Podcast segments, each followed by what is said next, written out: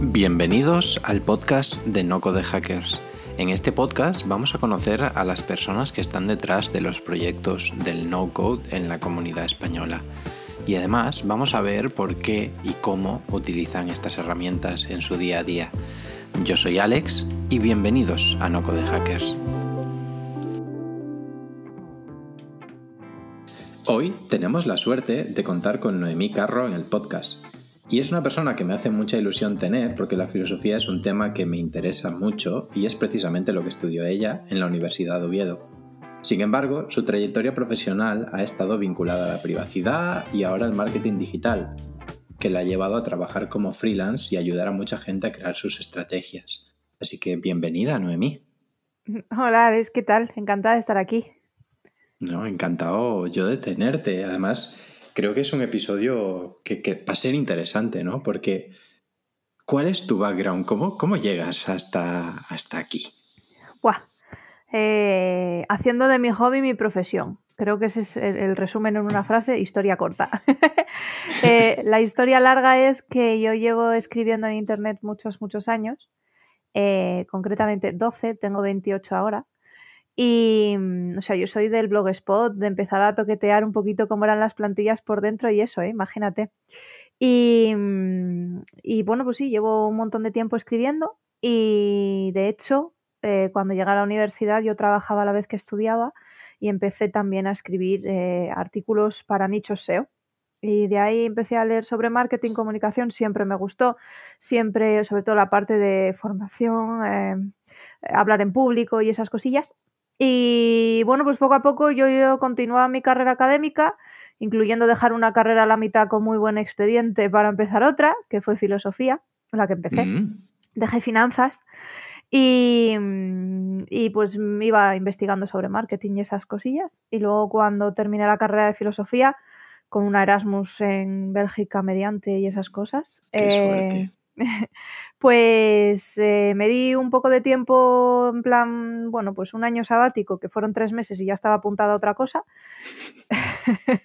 porque FOMO ahí a tope.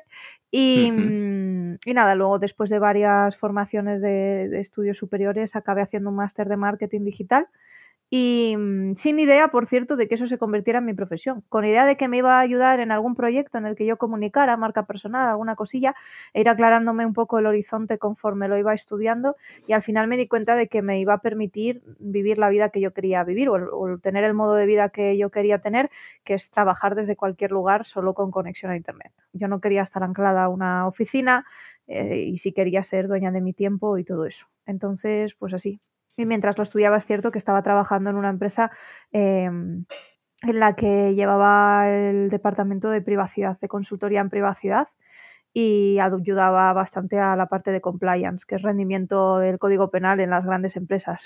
suena, suena muy divertido. Seguro que la gente que está aquí por Code está apasionadísimo por el tema. Total, total, seguro que sí. No, pero vamos por, por partes. Primero, eh, ¿cómo cambias de carrera así mm, a la mitad. de golpe, a la mitad? Pues eligiendo mal la primera carrera. Pero es súper valiente eso, es súper valiente. Sí, lo es, sí lo es. También es verdad que yo tenía unas condiciones, yo era muy afortunada y, yo tenía una situación en la que eso no impedía ni pues eso, ni perjudicaba radicalmente el poder adquisitivo de mi familia, que al final han sido los que han sufragado la mayor parte de mis estudios, ni nada. Eh, pero sí, mm, sabiendo que no era el sitio en el que quería estar, yo elegí finanzas porque mm, volvemos a lo mismo. Yo quería, yo sabía que mi, mi, mi, pulsión, mi pasión, mi lo que fuera es eh, aprender y aprender de cosas. Entonces iba buscando un trabajo que me permitiese trabajar pocas horas, vivir razonablemente bien, ni siquiera con grandes ambiciones, pero vamos, eh, sin, sin tener que estar preocupada de que no tengo capacidad de ahorro al final de mes. Mm, y, por eso me metí en finanzas con idea de meterme en mundo inversión y tal y cual. Claro, te metes ahí con, con 17 años, que es cuando tomas la decisión. Luego la vida te da un par de guantazos y te das cuenta de que, de que a lo mejor no era el camino más óptimo. Pero nada, y la dejo porque, mm, porque evidentemente es un, me llevó a acabar deprimida totalmente Y, además me acuerdo como si fuera hoy. Yo vi una nota en un. Yo, yo, ya no pisaba por clase y soy de la primera generación de Bolonia, en el que te cuentan asistencia y toda la vaina, ¿eh? Pero yo ni iba. Y, y me pegaba unos palizones tremendos a estudiar, ¿no? O los 15 días de los exámenes y tal, y, o los, las tres semanas. También yo seguía trabajando, ¿eh? Yo no dejé de trabajar. Y nada, vi una nota de un examen de unos de estos parciales que tienes ahí tal, lo vi puesto en el tablón de anuncios, era, era una nota muy buena, no recuerdo exactamente, pero de sobresaliente, ¿no? Hmm. Y no dije nada a nadie, estaban mis, mis colegas, dije marcho, o sea, que, que, en León y en Asturias y tal marchar es irte, ¿no? Me voy. Y me fui a casa, me senté en la cocina, estaba mi madre allí y digo, mamá, voy a dejar la carrera. Y me dijo mi madre, me alegro, por fin. Imagínate ¿eh? ¿Cómo, cómo, me veían, en qué estado podía estar yo a nivel anímico eh, y tal. Y, bueno, yo la estaba estudiando en León, que es donde residía mi familia. Y, bueno, aunque nosotros somos asturianos todos, eh, eso implicaba evidentemente moverme de ciudad. Y las opciones eran o Salamanca, porque en León no hay carrera de filosofía, o Salamanca u Oviedo. Y bueno, teniendo a la familia en Oviedo y tal, sabiendo que te vas tú con una mano delante y otra detrás, evidentemente tienes respaldo económico, pero ya. espabilas de la vida bien ahí, ¿eh? Pues eh, elegimos Asturias. Yo también hubiera preferido Asturias si, si hubiese sido solo mi decisión. Y allí estuve cuatro añitos sacando la carrera, bueno, uno de ellos en Bélgica. De hecho, me planteé quedarme en Europa, eh, eh, hacer máster allí luego y tal y cual, pero yo ya iba dos años por detrás. Y ahí para tener una titulación equivalente, mira lo vilmente que nos han engañado con las carreras de cuatro años de Bolonia. ¿eh? Para tener una titulación equivalente en, Bélgica, yo tenía que estar mm. otro año más, ¿sabes? Ya. Entonces eh, no me parecía lo más coherente, máxime sabiendo el esfuerzo que habían hecho, pues eso, mis padres y tal, para que yo pudiera estar en esos sitios y me volví a terminarla aquí, luego ya pues me plantearía el máster. Y cuando me planteé el máster, Ah, mira, yo esto no lo he contado nunca. Me quedaba una plaza para el máster que quería hacer de teoría política, filosofía política en Barcelona y no me cogieron a mí, cogieron a otro candidato. Y de hecho les pedí feedback luego después y tal. Em, el feedback vino a ser una salida por la tangente de es que a este le conocemos y a ti no pero bueno, tampoco, tampoco me preocupó, dije, bueno, pues vamos a ver qué hacemos y tal. Y bueno, estudié otras cosas, ¿no? Derechos de la empresa y todo derecho de la empresa y tal. Y, y si me llego a ir a Barcelona ahora mismo no tendría la vida que tengo ahora, ni tendría mi pareja, ni tendría el planteamiento vital que tengo ahora. O sea que estoy tremendamente agradecida por el hecho de que me dijeran que esa plaza no era para mí. Seguro. Al final ese tipo de elecciones que nosotros no hacemos condicionan tanto nuestra vida mucho. Que es una, es una pasada. A mí me gusta mucho la expresión que aquí decimos mucho en Galicia de marcho que tengo que marchar, que, que, que yo creo que se ha trasladado también por ahí, ¿no? Pero es que cuando te sientes que tienes que ir, que es el momento de hacer el cambio, oye, es una decisión valiente, pero yo creo que acertada, sin duda. Eso es. Y, y, y al final va un poquillo la idea de eso, ¿no? ¿Sabes? En plan, joder, todo lo que has hecho, pues te ha llevado hasta aquí. Eh, podrías arrepentirte, te hubiera gustado hacer algunas cosillas mejor, otras de otra manera. Yo sí, claro, por supuesto, eh, sabiendo lo que sé ahora, no te fastidia.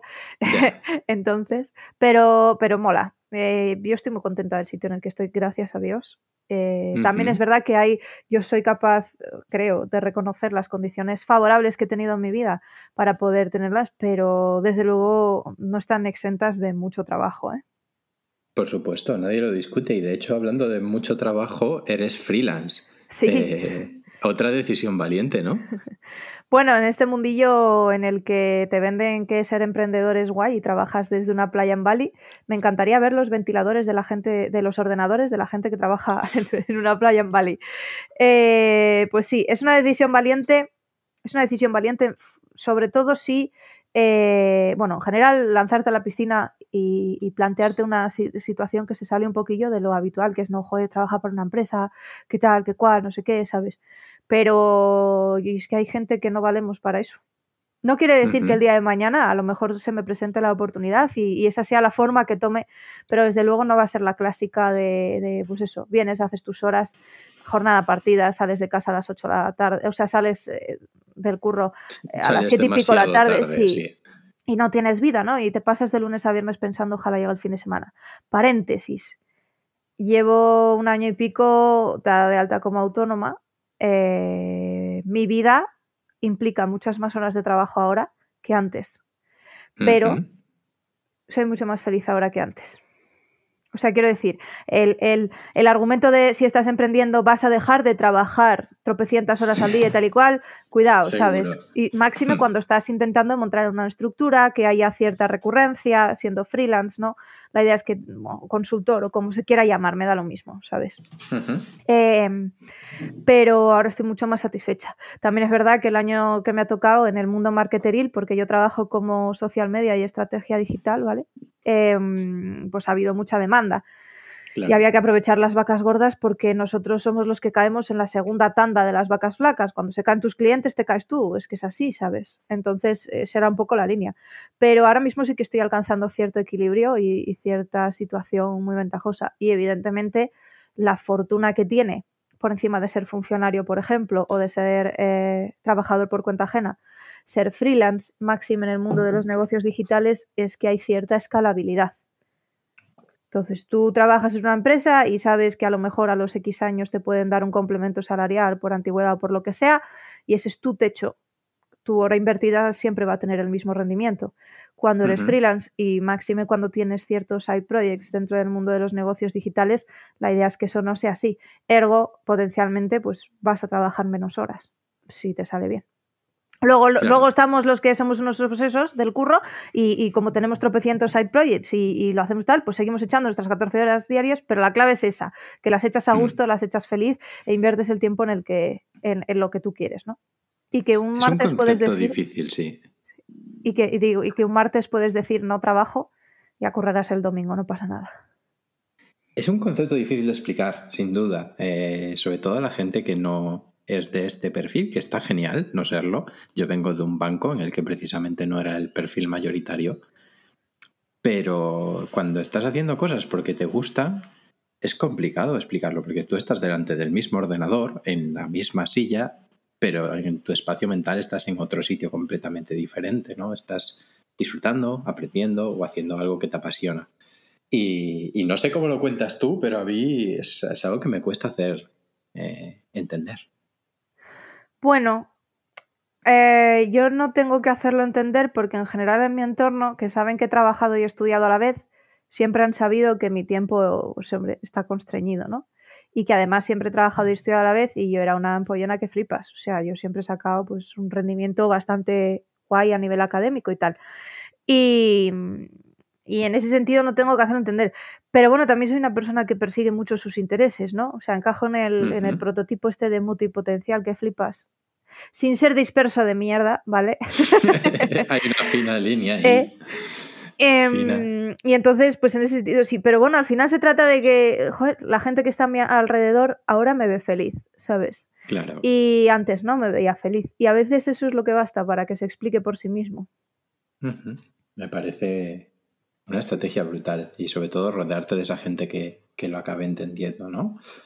Eh, venga, vamos con la filosofía y su implicación en tu vida actual. ¿Cómo crees que estudiar filosofía te ha condicionado cómo afrontas el marketing ahora? Si es que lo ha hecho. Pues a mí me ha dado una ventaja competitiva muy grande.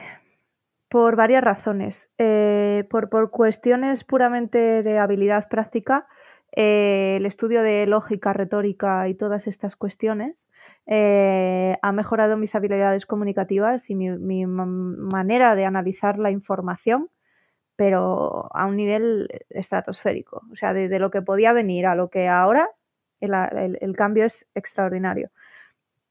Pero es que además el estar expuesto con cierta honestidad intelectual, a un montón de em, fuentes distintas de información y de pareceres distintos y opiniones distintos, distintas, ha hecho que, primero, mm, haya aprendido a, empatizar mejor con el que tengo delante. Y si haces marketing, empatizar es la mm, habilidad por excelencia.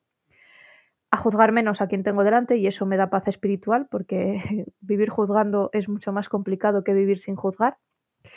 y a poder entender que realmente hay mucha legitimidad en gente que opina cosas muy diferentes y que pueden estar muy fundamentadas. Entonces, en ese sentido, yo creo que hay una forma muy interesante de eh, o sea, que, le ha dado for una, una, forma muy interesante a mi manera de procesar todo lo que es empatizar, ponerte en la cabeza del otro y todas esas cosas, ¿sabes? Y esa habilidad es muy buena si haces marketing. Em, también es verdad que mm, me ha dado una exigencia. Vamos a ver, sacar la carrera de filosofía, como ahora con Bolonia, eh, es fácil, eh, como la mayoría. Vamos a ver, no mm. nos engañemos, no pensemos que nos han hecho la universidad más complicada, ¿vale? Em, pero sí que es difícil, por ejemplo, sacar buenos rendimientos, sí que tiene ahí un nivel de exigencia importante y sí que es difícil eh, pues ir más allá de la mera exposición de lo que has estudiado, ¿no? El ofrecer tu propio razonamiento, que al final es de lo que se trata y de, y lo que mola, ¿no? Y yo creo que en ese sentido me ha, me ha, permitido muchas cosas. Pero también me las ha permitido luego mi experiencia profesional después. El haber puesto copas y tener mano izquierda a la hora de gestionar las relaciones humanas, clientes, etc, etc, saber detectar y ver venir un poco cuáles son los intereses de quien tienes delante y saberte anticipar y saber darle a la gente lo que realmente necesita, ¿sabes? Eso también ha sido ventajoso. Y por supuesto, el año y pico que pasé currando en consultoría, además siendo responsable de todo el proceso, ¿eh? desde que coges el cliente que viene interesado, lo convences, comercial tal y cual, desarrollo del trabajo, presentación, seguimiento y todo eso, evidentemente también ha sido un, entrenamiento genial para luego hacer eso, aunque era en otro sector dentro del marketing. Claro, yo imagino que te habrá dado una buena experiencia que luego se ha trasladado también a freelance, ¿no? El poder tener esa visión global de cómo se trata un cliente, luego te lo puedes extrapolar a otros lados. Me interesa mucho el ver cómo la gente va evolucionando desde caminos no convencionales, como puede ser de filosofía a marketing, mi caso de ingeniería mecánica a lo que sea, que es lo que estoy haciendo ahora mismo, ¿no? Eh, pero creo que la filosofía cada vez es más necesaria y en el mundo que estamos viviendo tan tecnológico, tan cambiante, con tantas opiniones tan fuertes, ¿crees que esa filosofía va a ser relevante de aquí a 10 años o más relevante? Mm, el ejercicio de filosofar, desde luego. La filosofía académica como tal, solo parcialmente. En particular en la española, porque sigue siendo una academia razonablemente rígida. Entonces, eh, es una de las razones por las que va la cola luego en, a nivel, bueno, en comparación con otros países que a lo mejor podrían estar en la misma línea, ¿no?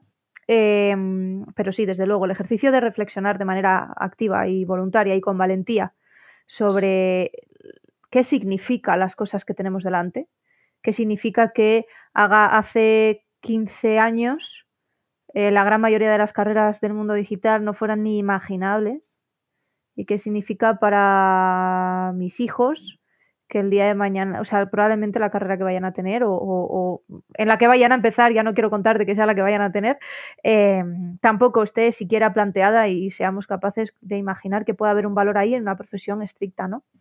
Eh, eso a mí me parece muy importante. También me parece muy importante porque precisamente en esta línea de cómo funciona el sistema a nivel de formación, tanto la formación reglada obligatoria como la formación reglada superior, Em, y máxime ahora después de la, bueno, después de haber enfrentado una pandemia, o aunque la sigamos enfrentando, pero desde luego una cuarentena rígida, em, hay mucha gente que se ha dado cuenta de que el sistema educativo que falló con ellos, de alguna manera, falla también con sus hijos.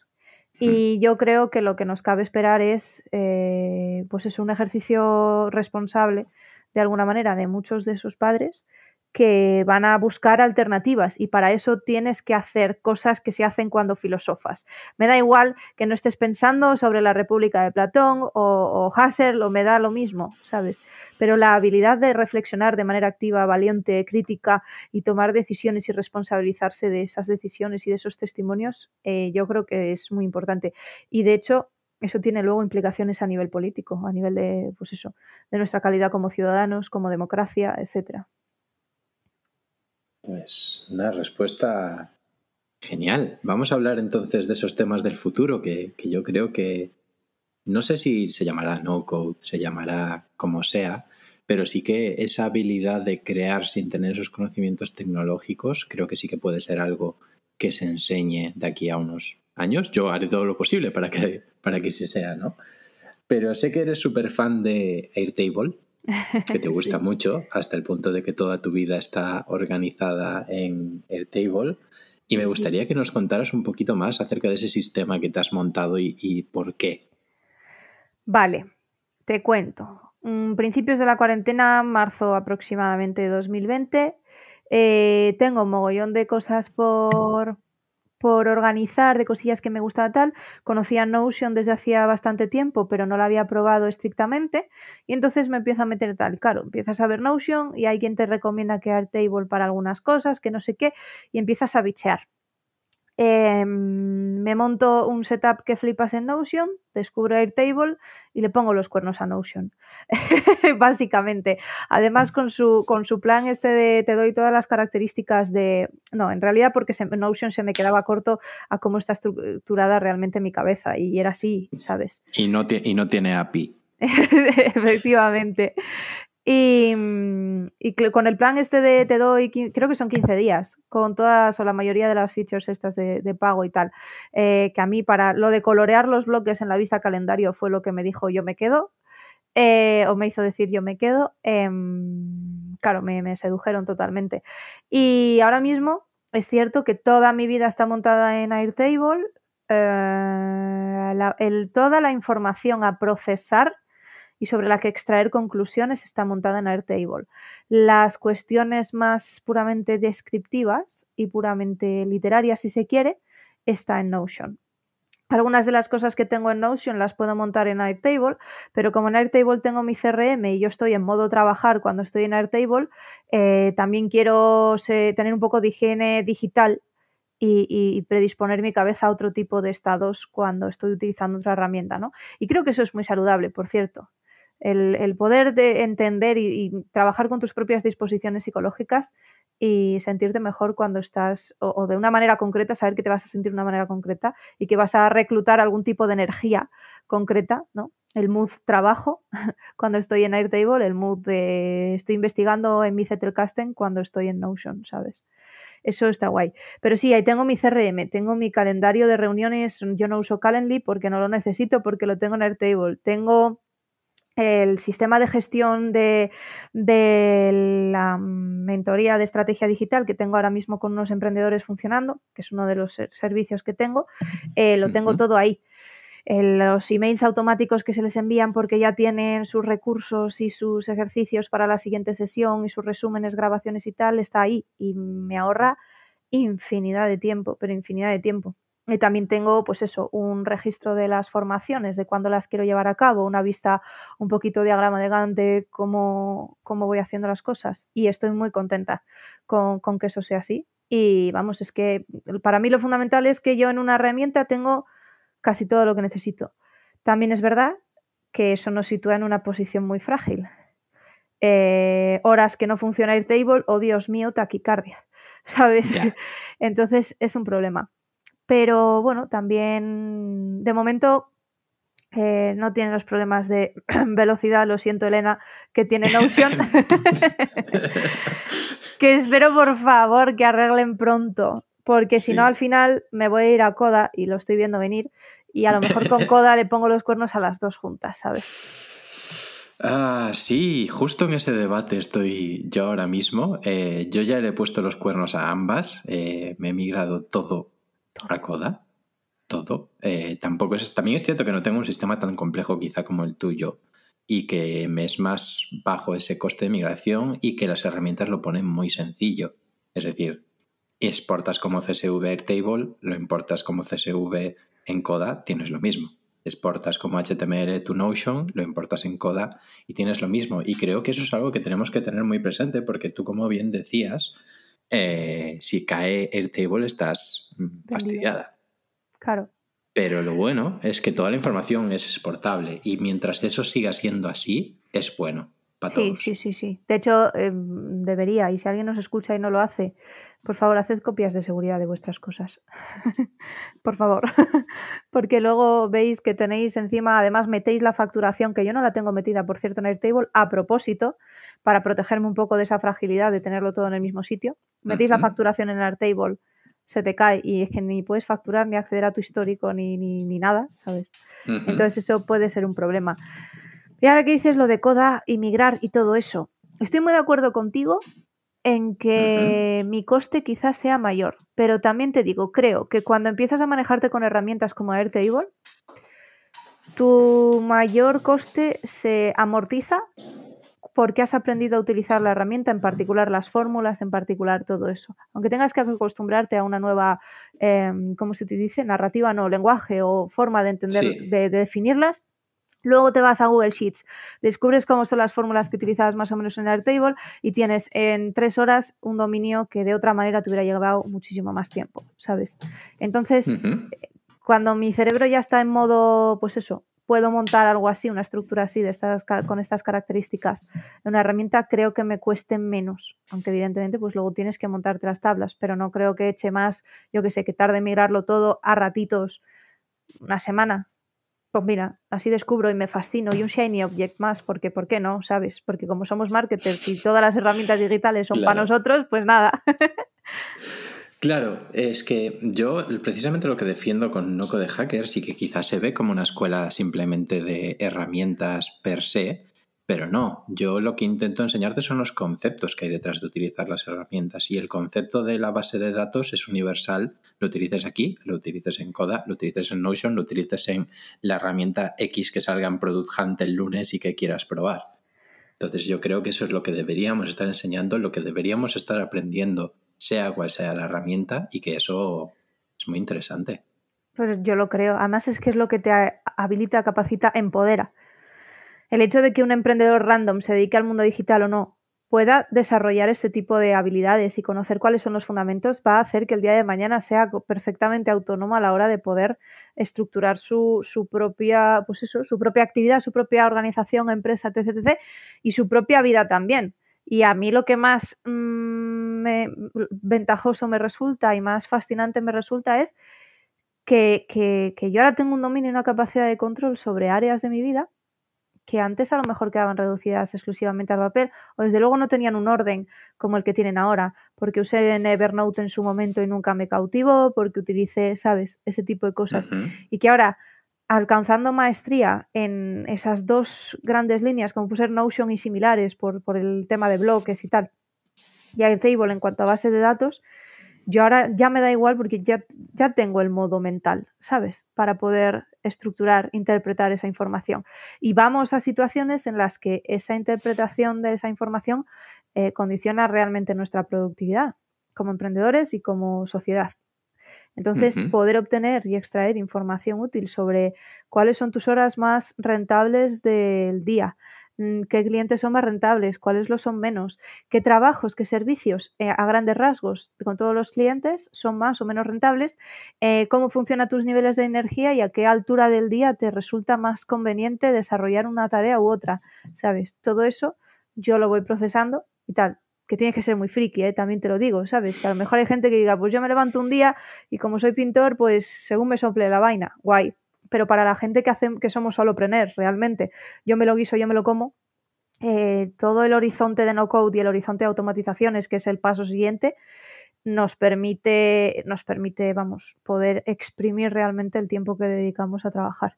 No liberar hmm. tiempo, porque eso es una falacia. Tú automatizas y no liberas tiempo, no dejas de trabajar las mismas horas o, o, dependiendo de tu jornada, ¿no?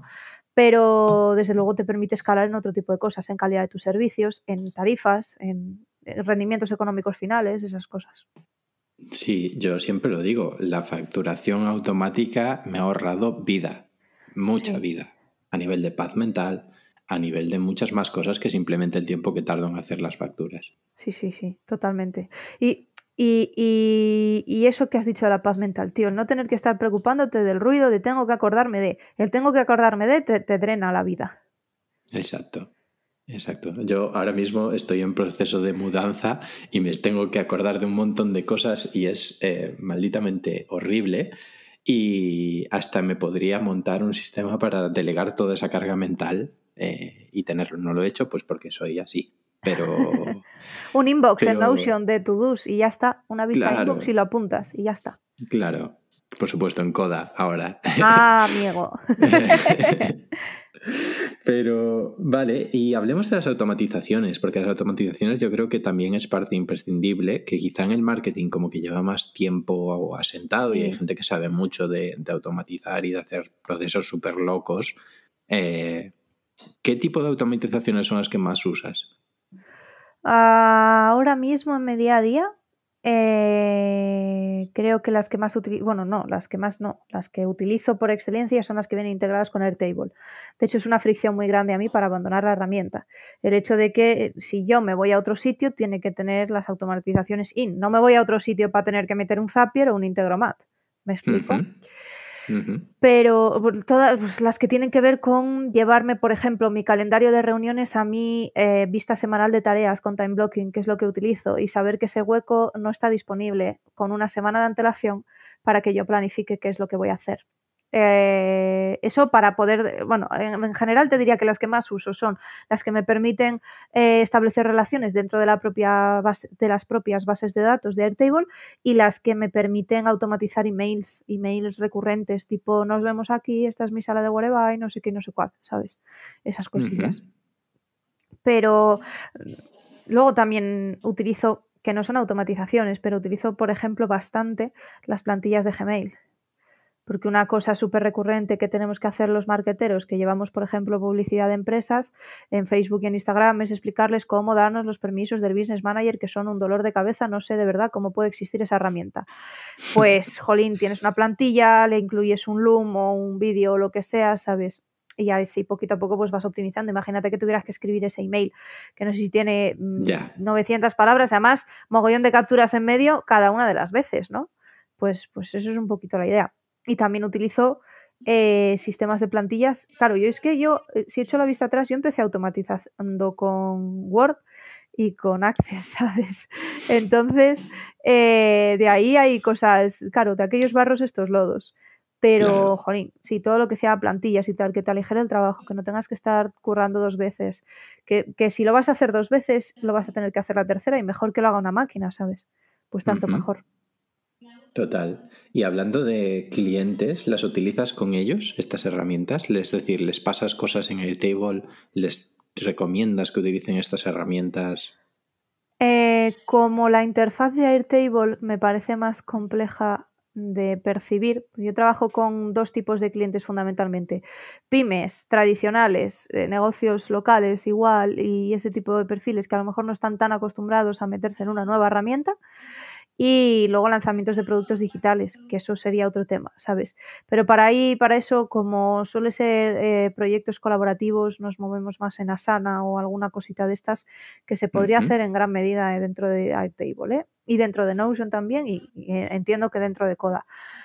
Pero con esos clientes que no están todavía así muy metidos, utilizo Notion por la facilidad, por la estética, por la facilidad de poder tal. Entonces yo tengo un dashboard maestro que es una ficha de cliente donde dentro tengo, venga, calendario editorial, que es otra página dentro de esa página. Y yo les doy acceso al plan, o sea, eh, porque tengo el plan personal y con eso tienes infinitos users y les doy acceso a su página, a su ficha de cliente que yo tengo alojada en una ficha que se llama exactamente igual y entonces lo que tengo es la parte de que comparto con el cliente y la parte de que me voy haciendo yo mis notas y mis cosillas y tal. Y, al final con un coste ridículo, que, esto hace años te podría costar un pastizal en herramientas, en desarrollo específico, etc, etc. Tengo montado un sistema que me permite no tardar nada en incorporar un nuevo cliente, hacerle un onboarding personalizado, asegurarme de que todo está bien, que todas las listas de tareas van a estar bien y todo esas cosillas. Entonces, claro, pues así tanto mejor. Es que yo creo que acabas de dar con la clave. Esto igual hace 5 o 10 años, pues es que era impensable, ¿no? Igual, a mí el ejemplo claro es, Shopify, que antes montarse un e-commerce eran cientos, miles de euros. Sí, sí, sí. Eh, ahora son 29 euros al mes. Es que es una pasada, ¿eh? Y sobre todo el, lo que democratiza esto, el, acceso a las ideas y, cómo hace crecer la bola de nieve, de tener nuevas ideas, de ponerte en común con, gente de otra, desde la otra punta del mundo, ¿sabes? Y hmm. poder encontrar valor en, lo que están haciendo y están contando y todo eso. Es una época muy satisfactoria en ese sentido. No exenta de riesgos, pero desde luego muy satisfactoria. Sí, todas las oportunidades tienen sus riesgos, ¿no? Eh, y ya para terminar, en la última pregunta, eh, yo utilizo, y esto es más tema personal, la palabra filosofía para referirme a este movimiento del no-code. ¿Crees que es una palabra adecuada? ¿O cuál crees que sería la palabra que describiría todo este conjunto de fenómenos? Mira, en, las primeras clases de la carrera de filosofía, una de las primeras cosas que te enseñan es que filosofía, como otras palabras, es un término equívoco. Es decir, que dependiendo del contexto, de la situación, de la persona, etc., etc., y del uso, significa muchas cosas. No es lo mismo, cierto es, la filosofía como disciplina académica, que a lo mejor escribiríamos como mayúscula, que decir que yo tengo una filosofía de vida muy New Age, por ejemplo. ¿no? Em, una de esas eh, de esos términos que se que, o de esas acepciones, de esos usos que se le puede dar a la palabra de filosofía, es precisamente para referirse a un conjunto de modos de hacer y de modos de entender y de modos de pensar alrededor de un sector concreto. Entonces sí, me encanta. Y hablar de filosofía no code, pero en la línea en la que hemos hablado tú y yo, no la línea de es que toda herramienta que me haga una funcionalidad dentro del marketing o del mundo digital eh, es no code y entonces estoy en la filosofía no code, sino ir más allá, ir, ir, ir a un escenario que, pues eso, que empodere a la gente que puede e, exprimir realmente estas herramientas y que, y que se den cuenta del valor que tiene poder utilizarlas guay, ¿sabes? Porque es que es, es, un, es, un nuevo mundo, o sea, es, descubrir un nuevo universo directamente porque puedes hacer cosas increíbles que hasta, pues eso, hasta hace dos días era nada, olvídate, ¿sabes? Y ya no te quiero contar si te metes en el fantástico mundo de las apps, que yo no estoy muy metida todavía y, en, eso, ¿sabes? O sea, yo ahora mismo las utilizo como herramientas para mi propia gestión y mi propio tal, no para crear productos digitales estrictos, pero es hmm. que, jolín, Jaime, acaba, Jaime Mesa acaba de lanzar eh, el curso de, e-commerce más no code, que, dices, es que te vuela la cabeza, y además, evidentemente, predicando con el ejemplo, como utilizas tú en No Code Hacker, ¿sabes? Con todo herramientas no code. Es que es brutal. Esto no lo puedes hacer hace qué, ¿sabes? No puedes. Total, es un cambio de paradigma eh, muy interesante además y que creo que, es necesario que lo contemos bien y que huyamos del sensacionalismo y del clic fácil de lo he hecho sin código porque he hecho utilizado esto que no sé qué. No, esto debería venir de las raíces de la gente que diseña producto incluso. Hablamos el otro día con Paul en Planeta M y con Pablo y les decía que es que claro, esto viene todo de decisiones de productos que deciden hacer su producto para que la gente lo pueda usar de esta manera. Sin esos productos estaríamos vendidos, sin esas herramientas que tienen esa manera de pensar, no estaríamos aquí. Y eso mola. De hecho, eh, mi propia experiencia eh, personal con el no code ha hecho que me acerque cada vez más a poder aprender código porque si ya puedo conseguir todo esto con no code, que evidentemente en muchos casos para poder escalar como producto digital o como proyecto digital tiene su techo, sobre todo sectores SaaS, etc, etc. Em, digo, guau, tío, es que cuando sepa código lo peto. ¿Sabes? Sí, pero es que es lo mismo. Es decir, al final el concepto de programación es esto. Eh, solo que de una manera más visual. Es una capa de abstracción más. Eh, lo digo mucho, el curso de CS50 debería hacérselo todo el mundo y agradezco a Hacing por difundirlo al mundo, por lo menos que lo viera yo. Pero es que te das cuenta que lo mismo que pasaba con el binario a ensamblador, pues es esto, lo mismo. Ya la verdad es que creo que es algo muy guay. Y precisamente de esas capas de abstracción creo que, tiene que ver el hecho de que, jolín, aprendiendo cómo funciona la, la sintaxis de las fórmulas en Airtable, me da igual Airtable, Google Sheets, donde sea, puedes ya, es que es next level, ¿sabes? Es hmm. el siguiente escalón y, vas subiendo y, y, jolín, esto que nosotros encontramos ahora y estamos como con los ojos haciéndonos sirvitas, esto evidentemente tiene que ser competencias que se enseñen tal. Yo no veo ni a corto ni a medio plazo a las escuelas tradicionales enseñando esto. Y es que tú llegas ahora mismo como junior a mogollón de empresas, dices que puedes procesar información como puedes procesar con estas herramientas y te ponen un contrato indefinido, ¿sabes? y son medianamente listos. dices, es que no tampoco, ¿sabes? Porque hay, hay como una disonancia enorme, ¿sabes? Entre cómo van los caminos por un lado y cómo van por el otro. Jolín, yo creo que es un filón súper guay. De hecho, vamos, yo soy evangelizadora nata de, todas estas cosas y mira, te puedes montar esto aquí, tal, no sé qué. Incluso, insisto, en los perfiles menos digitalizados que tienen problemas hasta para acceder a su banca móvil, ¿sabes? Porque es que una transferencia, ¿cómo te lo voy a hacer con el móvil, ¿sabes? Incluso ese perfil. Pues es una misión muy bonita y yo es una misión que tengo personal de conseguir que se den ese tipo de formaciones a todo el mundo. El tiempo dirá si lo conseguimos o no. Seguro que sí. Pero cada vez somos más. Y hacemos más ruido. hacemos legión. Eh, muchas gracias por venir al podcast. Me lo he pasado súper bien. Y, y nada, eso, que muchas gracias. A ti, Alex. Yo encantada. Ya sabes que yo te escucho regularmente y que me mola un montón. Aparte, vamos, soy fiel alumna de Noco de Hackers y, que para mí es un gusto, Jolín, poder también tener acceso a los creadores de esos productos que luego tú consumes, hmm. ¿sabes? Porque eso es muy guay. Y pues eso, tener cerca Twitter, tener cerca comunidades online en las que te puedes mover y tal, y estar uno a uno con alguien y aprender de alguien así tan cerquita, es, es una suerte y vamos, para mí un orgullo que me hayas invitado. Muchas gracias. Pues qué guay, qué palabras más bonitas. Eh, muchas gracias, Noemi. Y hasta aquí un episodio muy especial con Noemi Carro que tenía muchísimas ganas de hacer. Te recuerdo que puedes descubrir todos los cursos en estas herramientas en nocodehackers.es y que cada jueves a las 16.30 te envío una newsletter con las cosas más destacadas del ecosistema No Code.